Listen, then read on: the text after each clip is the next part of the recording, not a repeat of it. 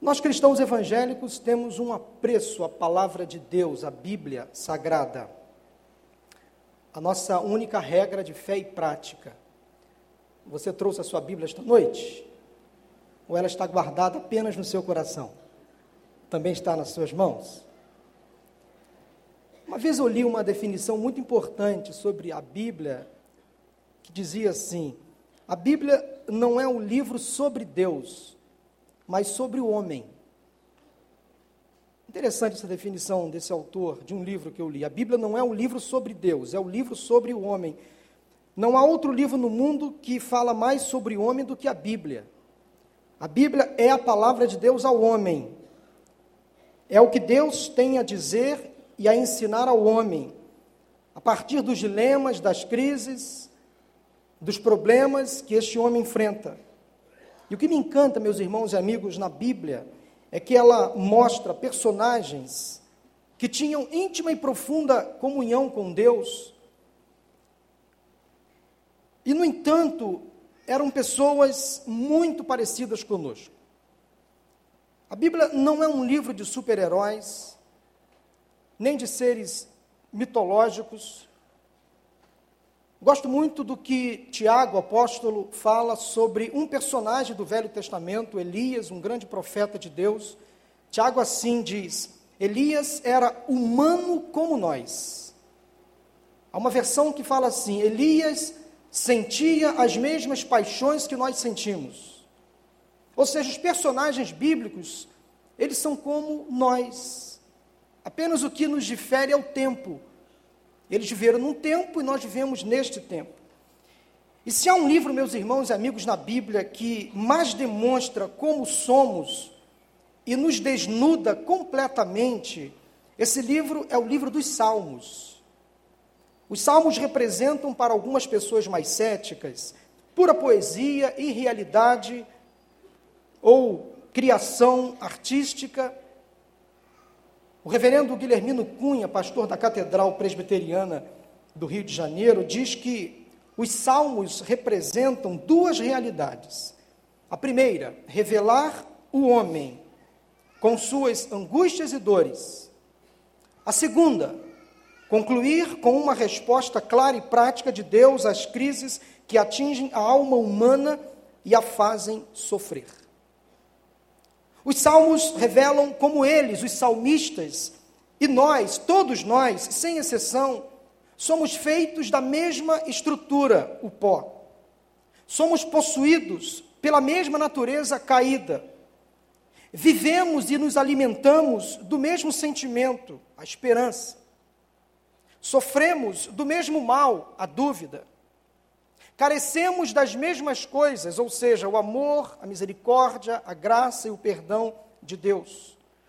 Os salmos desmistificam os personagens sagrados e nos mostram como eles sofreram dos mesmos sentimentos que nós sofremos nos dias de hoje, exatamente os mesmos sentimentos. Por tudo isso eu amo intensamente os salmos. Vejo-me neles, identifico-me neles Conheço as minhas fraquezas neles. E descubro, como você também descobre, que os mesmos sentimentos que os homens do passado experimentaram, nós também experimentamos diariamente. O livro dos Salmos é uma riqueza da literatura hebraica, é o livro mais lido da Bíblia, tanto por cristãos ou judeus. São 150 poemas, cânticos, orações. Você conhece o rei Davi, o homem segundo o coração de Deus, e o nome de Davi está relacionado diretamente à composição do livro. São ao todo 150 salmos e Davi compôs 73. Há outros personagens, autores de salmos, como Asaf, os filhos de Coré, Moisés, Salomão e outros personagens anônimos. Eu peço que você abra a sua Bíblia no Salmo 142. Quero convidar você a ler e a fazer comigo a oração da caverna. Você já experimentou orar em uma caverna? Talvez não. Hein? Qual foi o lugar mais inusitado que você já orou? Noé orou no interior da arca. Jonas no ventre de um grande peixe. Estevão orou sendo apedrejado e arrastado para fora da cidade. Paulo e Silas oravam enquanto estavam na prisão. Jesus orou enquanto estava na cruz. E você, qual foi o lugar mais inusitado que você já orou? Nós vamos agora fazer a oração da caverna. Salmo 142. Acompanhe a leitura. Em alta voz clamo ao Senhor, elevo a minha voz ao Senhor, suplicando misericórdia. Derramo diante dele o meu lamento, a ele apresento a minha angústia. Quando meu espírito desanima, és tu quem conhece o caminho que devo seguir. Na vereda por onde ando, esconderam uma armadilha contra mim. Olha para minha direita e vê, ninguém se preocupa comigo. Não tenho abrigo seguro. Ninguém se importa com a minha vida. Clamo a ti, Senhor, e digo: Tu és o meu refúgio, és tudo o que tenho na terra dos viventes. Dá atenção ao meu clamor, pois estou muito abatido. Livra-me dos que me perseguem, pois são mais fortes do que eu. Liberta-me da prisão e renderei graças ao teu nome. Então os justos se reunirão à minha volta por causa da tua bondade para comigo. Amém? Que leitura, que oração, oração da caverna. Boa parte dos tramas e dos dramas que deram origem aos salmos estão registrados nos livros de Reis, primeiro e segundo Reis, e de Samuel, primeiro e segundo Samuel. No salmo que acabamos de ler, o salmista Davi está preso, acuado, recluso em uma caverna. Davi estava sendo perseguido pelo rei Saul. Ele estava na caverna de Adulão. E 1 Samuel, capítulo 22, registra o momento onde Davi estava então na caverna. E aí então o salmo 142 e o Salmo 57 foram fruto da experiência de Davi na caverna de Adulão. O Salmo 142, então, é a oração da pessoa que está desamparada, triste, aflita, fraca, sem refúgio, se sentindo sem saída, acuada, da pessoa que deseja ser liberta dos seus inimigos mais poderosos. É uma oração, a oração feita no interior de uma caverna.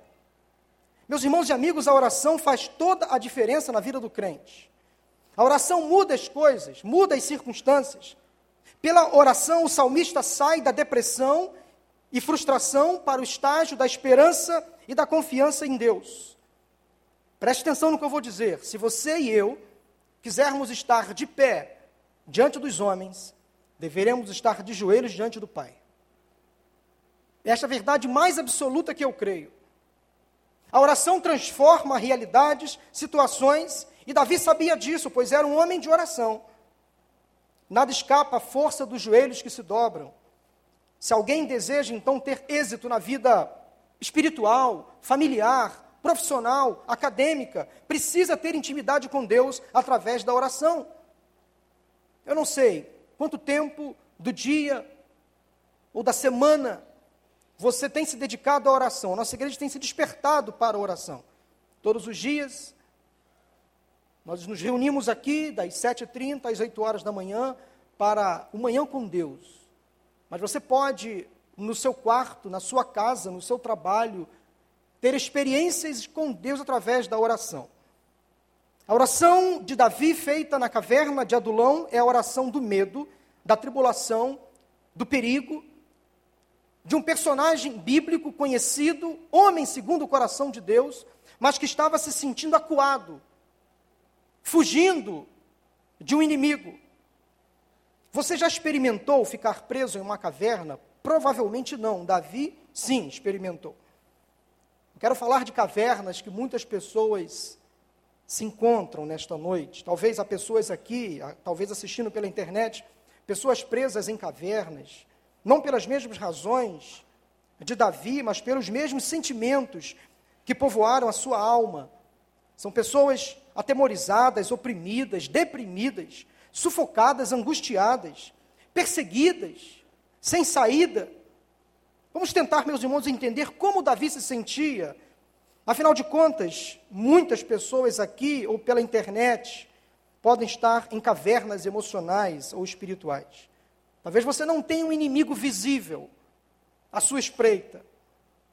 Mas talvez o inimigo mais cruel é aquele invisível que ataca a sua mente, que se infiltra no seu coração, que prejudica os seus sentimentos, que entra no seu sono e tira a sua paz. Os versículos iniciais nos indicam que Davi estava extremamente atribulado. Em alta voz, ele demonstra desespero, apresenta a Deus a sua queixa, o seu lamento, a sua angústia, perseguido pelo seu inimigo, rei Saul, naquela ocasião. Pessoas que enfrentam situações tão arriscadas, tão perigosas, que se veem assim, sendo acuadas, perseguidas, angustiadas. Costumo dizer que até os mais céticos, aqueles que afirmam não acreditar em Deus, quando estão diante de um perigo iminente, quando estão diante de um desafio, de um problema, de uma situação de risco, clamam a Deus através da oração. Quero dissecar o Salmo 142 com você nesta noite. Abra sua Bíblia, mantenha aberta. E tentar entender como o salmista estava se sentindo neste momento. Qual era a natureza da tribulação de Davi? Porque ele estava tão aflito, tão necessitado, porque ele havia, havia tanto desespero e angústia na sua oração.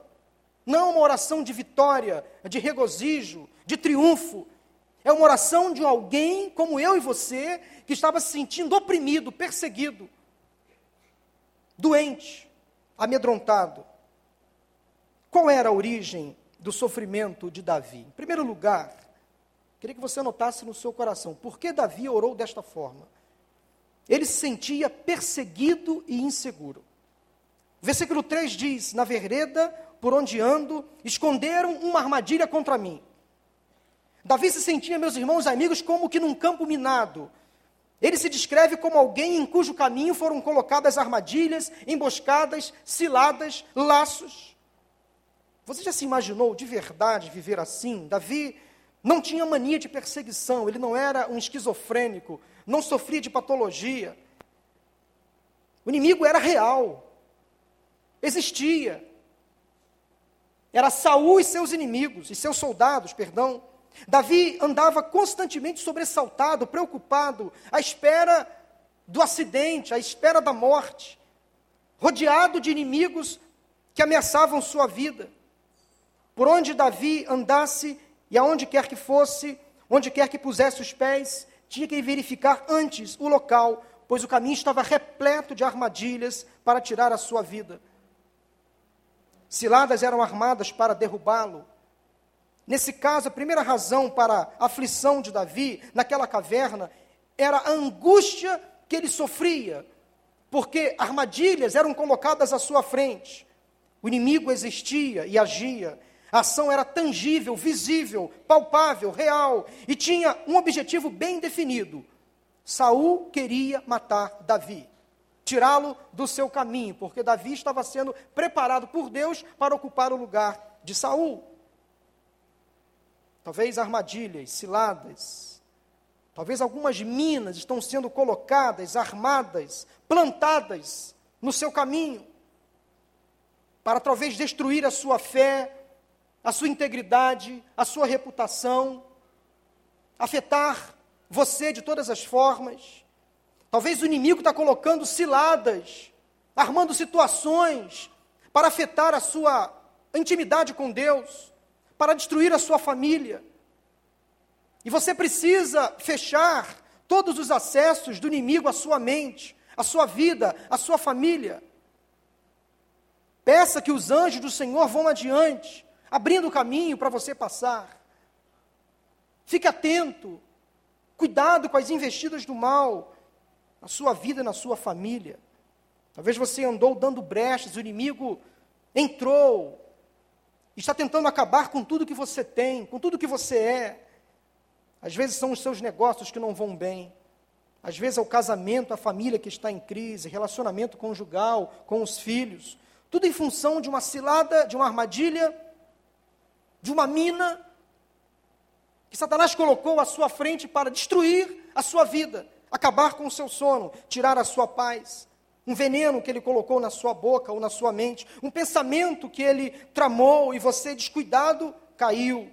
Armadilhas preparadas no caminho, terreno minado para arruinar a sua trajetória. Era assim que Davi se sentia: perseguido, inseguro, e muitas pessoas, quando se sentem ameaçadas, tomam a mesma atitude que Davi tomou: se escondem em uma caverna, vão para o esconderijo e ficam ali. Caverna, para, para muitos, simboliza a fuga da realidade, não encarar o problema, medo de encarar os desafios que tem pela frente, ou simplesmente prostração, entrega, desistência. Talvez há pessoas entre nós nesta noite que simplesmente desistiram da vida, desistiram de lutar, acharam que não tem mais jeito. A oração da caverna é a oração de alguém que está aflito, necessitado mas principalmente a oração a um Deus que está presente na caverna, que se preocupa com aquele que está na caverna. Apesar de tanto sofrimento que passava, Davi sentia a presença de Deus mesmo na caverna.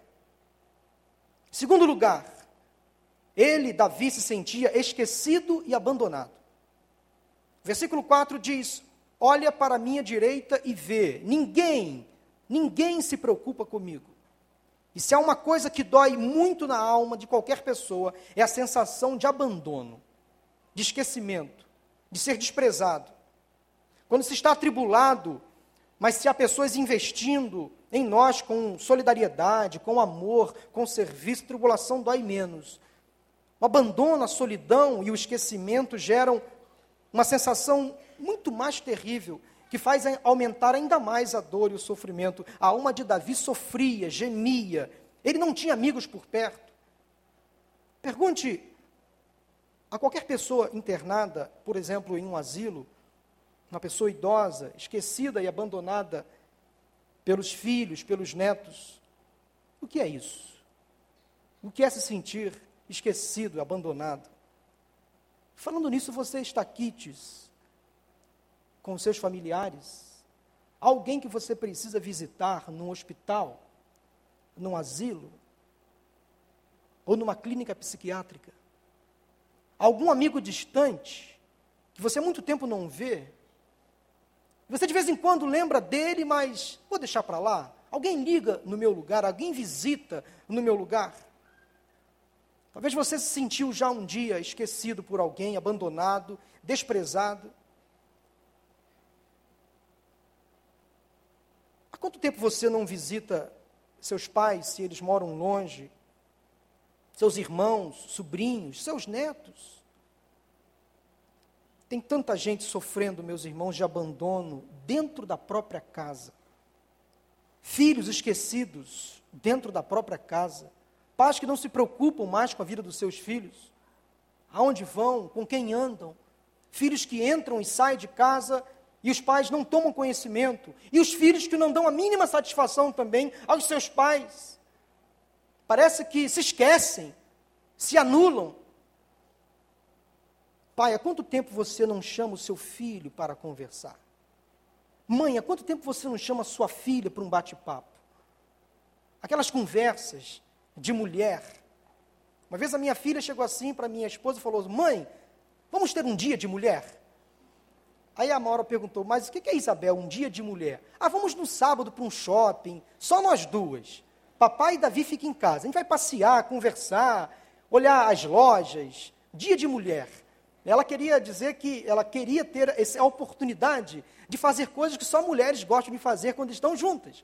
Olhar as modas, olhar bolsas, calçados, sem um marido por perto, sem um filho de cara feia. Mãe, há quanto tempo você não passa com a sua filha um dia de mulher? Conversar com ela. Pai, há quanto tempo você não passa com o seu filho um dia de homem? Dia de homem no bom sentido, por favor. Jogar bola. É. Mais o quê, hein? Jogar bola. Jogar bola. Assistir o Vasco, está aí uma ótima sugestão na tele. Afinal de contas, o nosso Vasco está indo muito bem, graças a Deus. jogar videogame com ele. Eu não tenho paciência para aprender videogame, eu tenho uma dificuldade, eu não, um bloqueio, não consigo, mas de vez em quando eu tento sentar com meu filho e vê-lo jogar. A minha presença talvez faça diferença. Há quanto tempo, pai, você não tem um dia de homem com o seu filho, de bater um papo com ele, de homem para homem? Filho, senta aqui, tem alguma dúvida? Com quem você está andando? Cuidado com as más companhias. Vamos caminhar juntos. É claro que hoje está muito perigoso. Eu, por exemplo, um dia desse fui sair com o Davi, meu filho, num shopping, eu tenho a mania de andar abraçado com o meu filho. Eu beijo, eu abraço meu filho. Ele já está um homenzão, apesar de 13 anos, quase maior do que eu. Eu abraçado com meu filho no shopping, na maior tranquilidade. Aí vi uma pessoa na direção contrária e me olhou de cara feia. A gente tem que tomar cuidado hoje, né? Não posso mais demonstrar carinho, afeto, porque as pessoas logo maldam. Mas, pai, abraça o seu filho. Mãe, beije sua filha. Passe um dia com ela, passe um dia com ele. Não deixe os seus filhos caírem no esquecimento. O dia a dia, o corre-corre da vida, às vezes, nos afastam. Isso faz sofrer. Às vezes, podemos esquecer uns dos outros. Não deveria, mas acontece. Nós somos humanos, somos falhos, egoístas. Mas o bom dessa história, meus irmãos e amigos, é que nós servimos a um Deus que não se esquece de nós, em nenhum momento. Servimos a um Deus que se preocupa conosco, Ele não nos abandona. Deus não sofre de amnésia nem de Alzheimer. Ele está sempre atento à nossa vida, à nossa dor, ao nosso sofrimento, participa das nossas alegrias. Isaías 41, 17 diz: O pobre e o necessitado buscam água e não a encontram. Suas línguas estão ressequidas de sede. Mas eu, o Senhor, lhes responderei. Eu, o Deus de Israel, não os abandonarei. Isaías 49, 15 diz: Haverá mãe que possa esquecer seu bebê, que ainda mama, e não ter compaixão do filho que gerou, embora ela possa esquecê-lo, eu não me esquecerei de você. Deus não se esquece de você o seu nome está gravado no coração dele. Deus não dorme, nem acorda, ele é sempre ativo, mas você não sai da cabeça de Deus. Ele te ama com um carinho muito especial. A terceira sensação que Davi estava experimentando no interior daquela caverna é que ele se sentia desprotegido e sem apoio. Ainda no versículo 4, o salmista diz: Não tenho abrigo seguro, ninguém se importa com a minha vida. Davi era um sem-teto, ele não tinha casa. Por um período de tempo, ele ficou dentro de uma caverna. Não sabemos por quanto tempo Davi ficou na caverna de Adulão. Exatamente não sabemos. O pior é que ele ignora a maneira de se defender, não sabe onde se ocultar, nem dentro de uma caverna, ele se sentia protegido. Ele se sentia sozinho, desguarnecido, sem retaguarda, um soldado, um homem valente, em plena batalha, completamente desprotegido. Para piorar a situação de Davi, ele não recebia nenhuma manifestação de apoio daqueles que diziam ser seus amigos. Agora, algo interessante aqui, preste atenção num detalhe. 1 Samuel 22, 1 e 2, Diz que Davi fugiu da cidade de Gate e foi então para a caverna de Adulão. E veja o que diz o texto: quando seus irmãos e família souberam que ele estava preso naquela caverna, foram até lá para encontrá-lo. Também juntaram-se a ele, olha só que companhia, para quem já está na deprê, no interior de uma caverna, se juntaram a ele todos os que estavam em dificuldade os endividados e os descontentes. Caramba, piorou a situação de Davi. E diz a Bíblia que havia cerca de 400 pessoas com ele. Um montão de gente com Davi naquela caverna, por ali nos arredores. E mesmo assim, mesmo acompanhado de tanta gente, ele se sentia abandonado, esquecido, desprestigiado, desprotegido, sem apoio. Que incoerência! Às vezes você pode estar no meio de muita gente, mas está enfrentando uma grande solidão. Você fala, convive, interage, se relaciona, mas há um vazio enorme no seu coração. Blaise Pascoal, filósofo, matemático, físico, escreveu uma frase que diz assim: só Deus sabe o tamanho do vazio que existe dentro de cada um de nós. E alguém um dia complementou dizendo que somente Deus pode preencher esse vazio. Se Ele sabe, Ele mesmo que pode preencher o vazio que existe dentro de cada um de nós. Quando não temos quem nos defenda, mas contamos com manifestações de apoio e solidariedade, vivemos melhor a tribulação.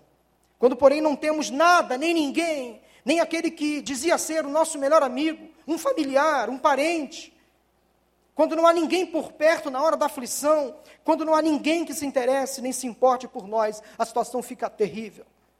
Parece que o apóstolo Paulo se sentia assim na prisão romana, onde ele afirma, lá em 2 Timóteo 4, 14 e 16, que havia um homem chamado Alexandre, o latoeiro, o ferreiro, que causava muitos males para Paulo.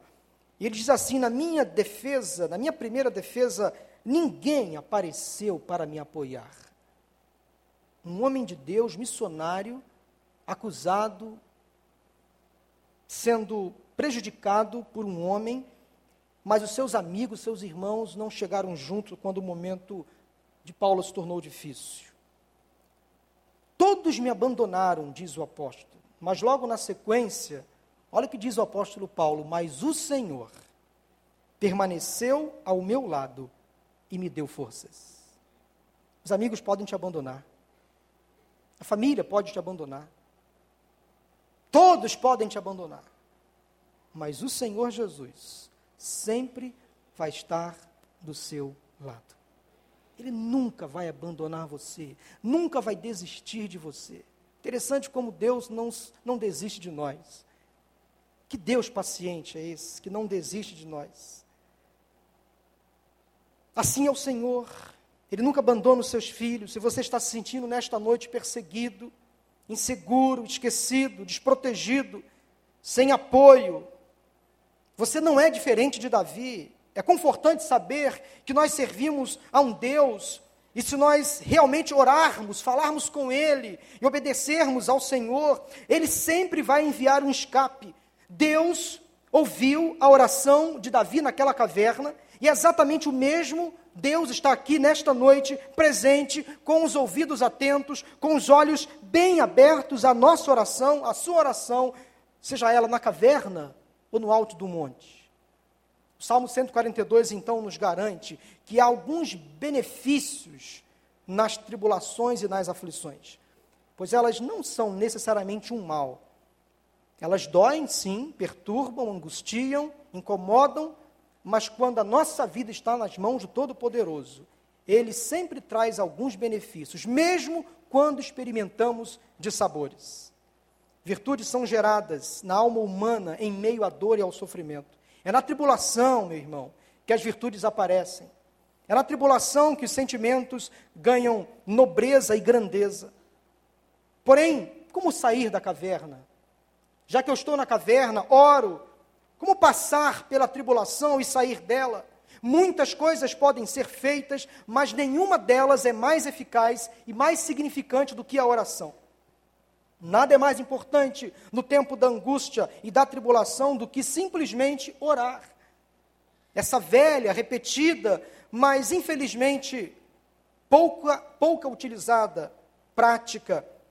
Via de regra, nós somos tão imediatistas, tão pragmáticos, esperamos as coisas para ontem, somos emergencialistas, né? Queremos respostas sempre rápidas e prontas. Orar é investir tempo com Deus.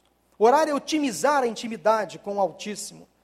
Este salmo é uma oração, a oração da caverna. Não importa então aonde você ora, o importante é falar com Deus, é abrir o coração, porque orar faz sentido, orar faz toda a diferença. Orar é fazer parceria com o Todo-Poderoso, o dono do universo, o Senhor dos Senhores. Como orar na tribulação? Como orar na caverna? Como orar para sair da caverna? Davi nos ensina mais uma vez três lições para sairmos da caverna. Note a primeira lição. Para sairmos da caverna é preciso confessar as nossas fraquezas ao Senhor. Saímos da caverna quando confessamos as nossas fraquezas ao Senhor. A oração de Davi não é a oração da soberba, não é a oração da falsa humildade, não é aquela oração farisaica, da boca para fora, para inglês ver. Não é oração dos reivindicadores, nem dos altivos. Não é oração que impressiona pela eloquência, pela vaidade, pela voz bonita. A oração de Davi é a oração da sinceridade, é a oração dos fracos, dos abatidos, dos oprimidos. Diz a primeira parte do versículo 6: Dá atenção ao meu clamor, pois estou muito abatido. Assim que tem que ser, meu irmão. Precisamos confessar ao Senhor que somos fracos, pecadores, pequenos, frágeis, limitados, às vezes incoerentes, cheios de manias, cheios de erros. Precisamos confessar ao Senhor que estamos tristes. Senhor, o meu gás acabou. Não tenho mais esperança. Acabou a força, acabou a bateria, Senhor. Vem, me socorre. Abra o coração para Deus. Confessa a Ele que você está mal. Faz bem. Precisamos aprender a orar com um coração sincero, verdadeiro. Por mais que Ele saiba de todas as coisas, é preciso que eu e você abramos o nosso coração e falemos com Ele tudo o que se passa lá dentro. Senhor, estou mal, estou chateado, estou decepcionado, pisei na bola, pequei, errei. Esperava que coisas acontecessem que não aconteceram. Tenho problemas, vícios, paixões. Senhor, livra-me. Assim que tem que ser a nossa oração, em detalhes. O apóstolo Paulo sofria de um espinho na carne, você conhece essa história tão bem quanto eu. Uma espécie de fraqueza, de tentação, talvez uma opressão. Nunca ninguém definiu exatamente o que era o espinho na carne de Paulo.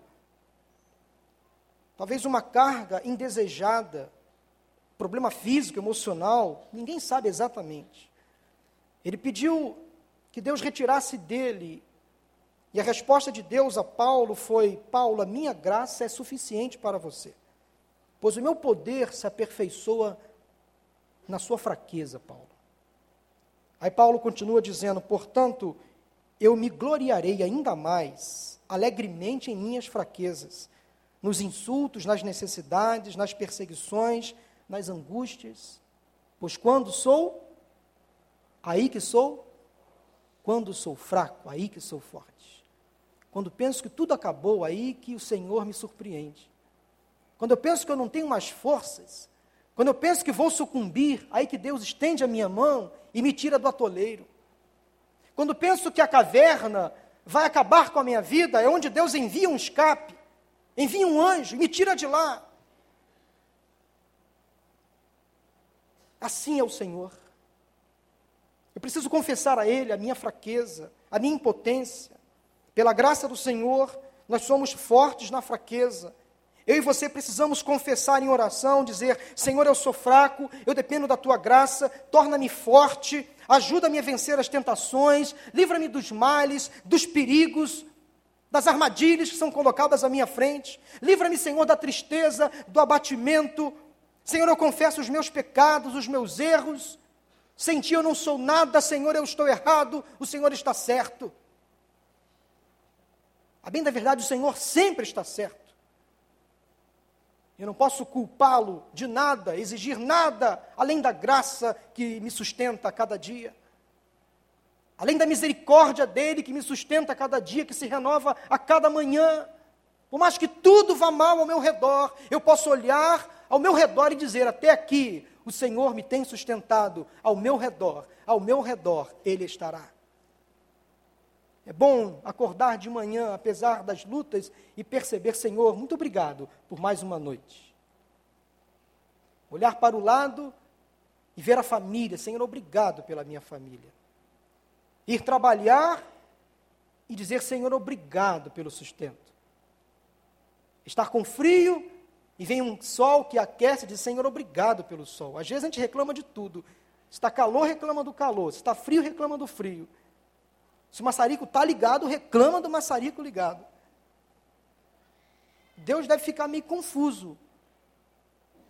Nada está agradável para a gente. Mas que bom que Deus entende os nossos dilemas.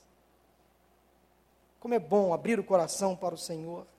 Eu e você podemos abrir o coração dizer: Senhor, misericórdia, eu sou tão pecador, sou tão fraco, natureza caída, faço mal às pessoas, falo mal das pessoas, sou incoerente às vezes. Alguém aqui que se considera perfeito? Completamente são? Porque de louco, como é que é? De médico e louco, todo mundo tem um pouco. Já ouviu essa? Todo mundo é meio tantã, viu, gente? Não tem ninguém aqui que é normal completamente, não. É pela misericórdia de Deus que estamos aqui.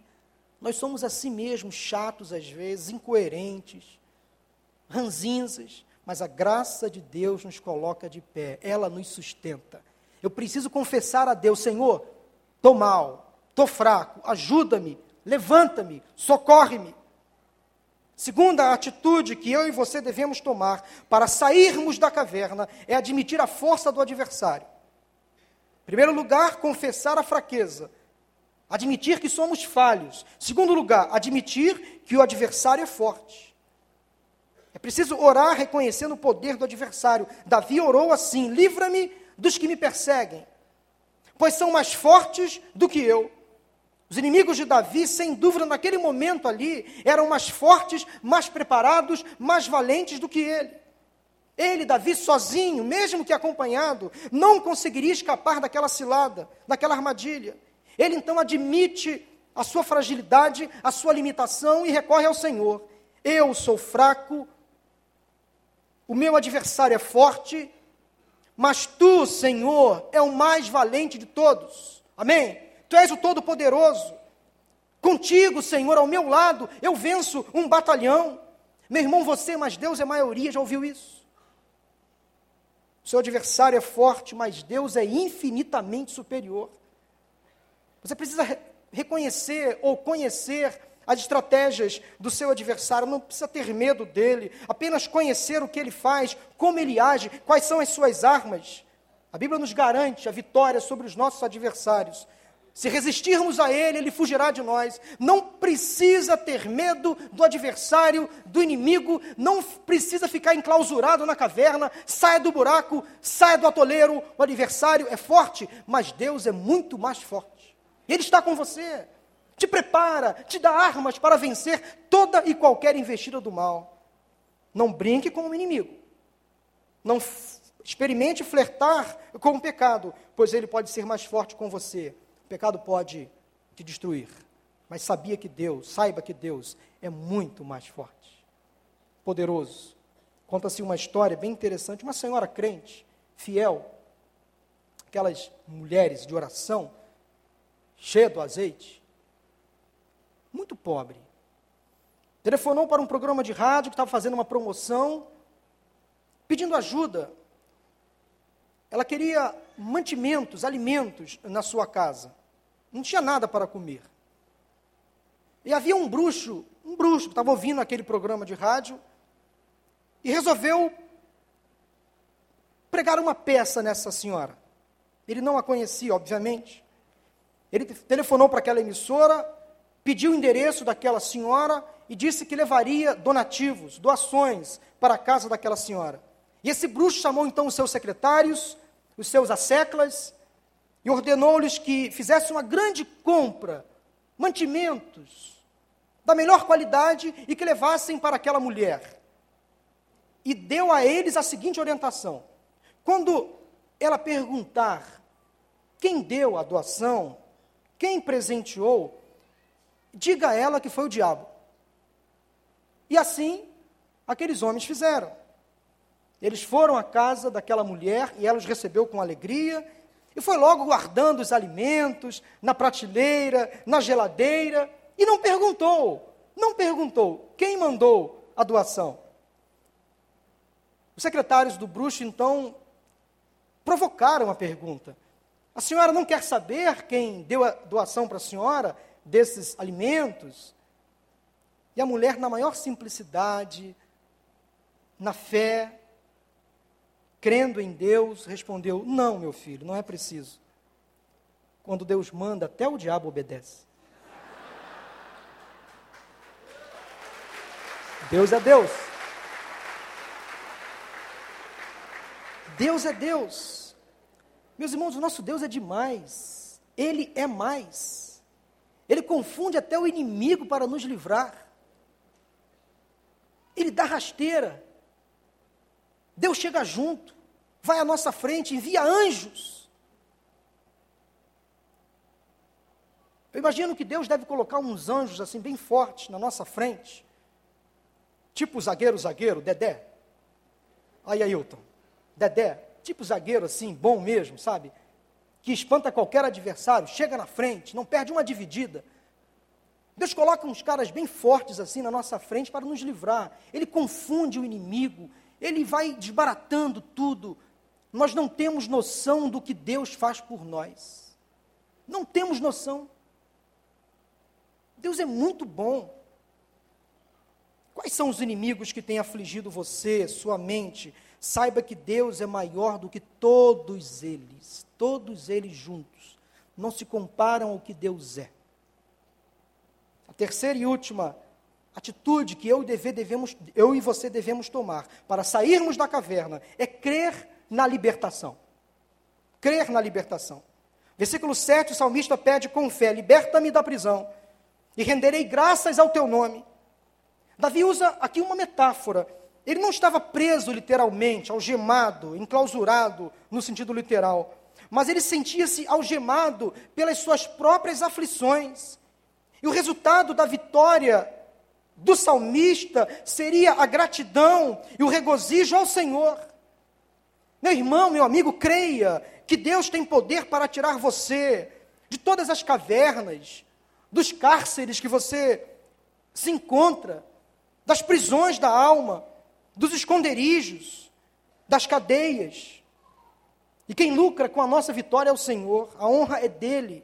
O nome do Senhor será exaltado, sua grandeza então será proclamada, a sua fidelidade será mencionada. Senhor, eu quero tanto aquela bênção, aquela vitória, mas é para que o teu nome apareça.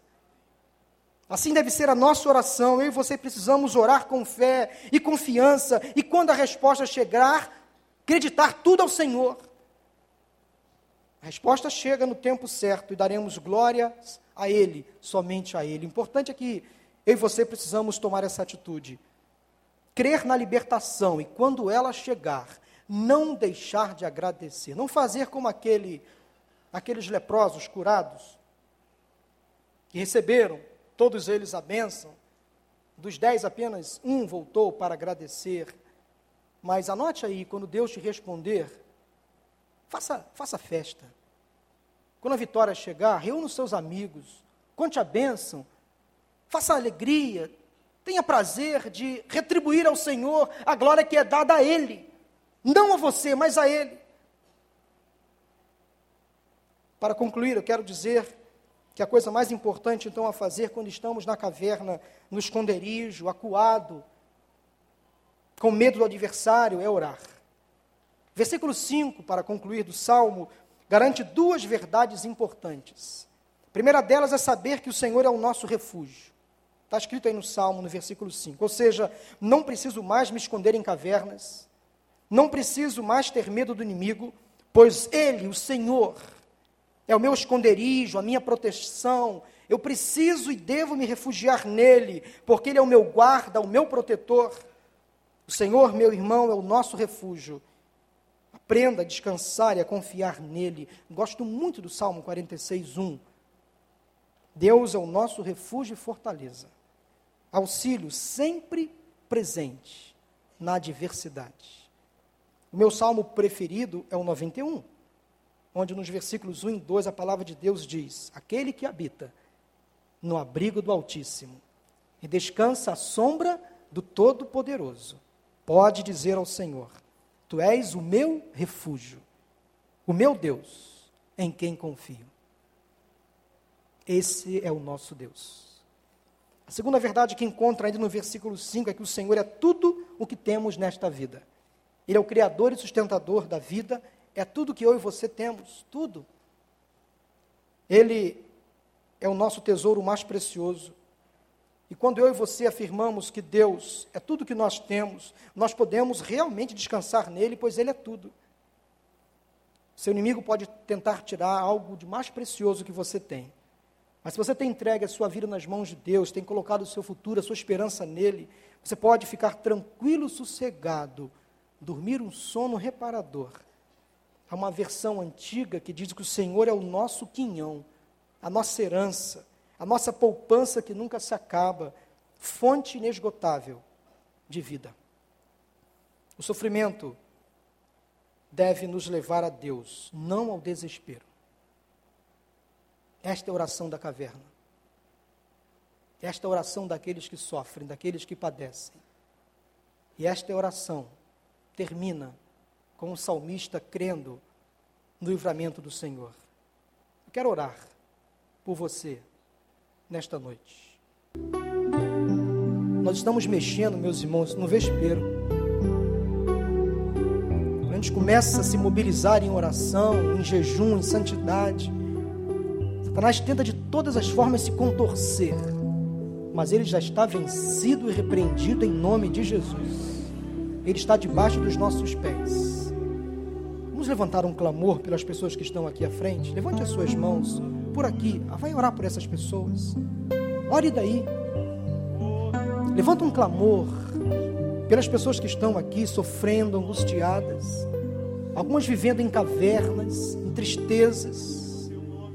Só Deus sabe o motivo que trouxeram essas pessoas aqui.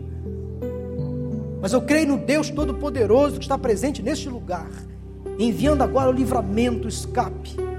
Deus Todo-Poderoso, nós louvamos o Teu nome, Pai, pela Tua fidelidade, pelo Teu cuidado, pelo Teu amor, pelo Teu poder, que não se esgota, é permanente.